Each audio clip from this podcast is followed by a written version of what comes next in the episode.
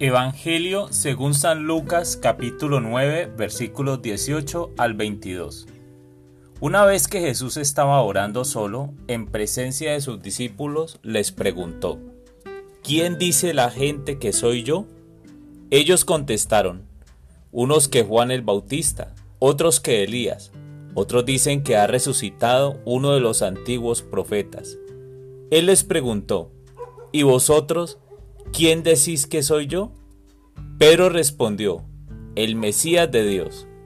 Él les prohibió terminantemente decírselo a, a nadie, porque decía, el Hijo del Hombre tiene que padecer mucho, ser desechado por los ancianos, sumos sacerdotes y escribas, ser ejecutado y resucitar al tercer día.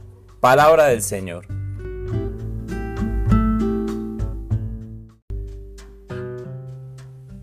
Hola mis amigos. Esta confesión de Pedro, hablando en nombre del grupo apostólico, tiene mucha importancia y marca un momento decisivo en la vida terrena de Jesús. En el momento en que la muchedumbre se extravía en sus ideas acerca de él, sus discípulos reconocen por primera vez de un modo explícito que es el Mesías. En adelante, Jesús dedicará sus esfuerzos a formar a este pequeño núcleo de los primeros creyentes y a purificar su fe. La palabra Mesías significa ungido, es decir, Él es el escogido por Dios, es el Salvador o liberador del pueblo oprimido de Dios. Ahora bien, ¿quién es Jesús para ti? Hoy día la pregunta sigue siendo válida. Para algunos es una moda, es solo para mostrar en ciertas temporadas. Es una etapa de la vida del ser humano, normalmente cuando se es joven, pero quemas esta etapa de Jesús y lo dejo en el olvido. Para otros es el Dios bombero que invoco, que invoco cuando tengo un incendio en mi vida. También es el médico que sana mis enfermedades. El libertador me libera de mis esclavitudes. Para otros es un mito. ¿Quién es Jesús para mí? Cuando pienso en esta pregunta, creo que de alguna forma He pasado por todos los momentos que mencioné. Pero hoy día, Jesús es para mí el ungido de Dios. Es mi única opción de vida. Es mi Señor, mi Salvador.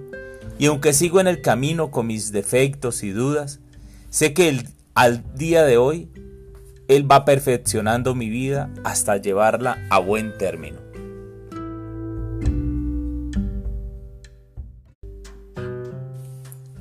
Jesús Hoy quiero darte gracias por ser mi Dios, mi Salvador. Y quiero reconocerte una vez más como mi único Salvador, como mi único Señor. No tengo a dónde más ir, Señor. Solo tú has ofrecido palabras de vida eterna en mí. Y yo quiero darte gracias por esto, por haber puesto tu mirada sobre mí, por amarme, por cuidarme, por escogerme, por dejar que sea uno de los tuyos, por irme preparando día a día para que yo alcance la vida eterna. Jesús, aquí estoy y te pido que cubras tu vida con mi vida con tu presencia. Quiero estar contigo. Quiero vivir por ti. Bendíceme, Jesús. Que la gracia de tu Espíritu Santo esté sobre mi vida y sobre los míos. Amén.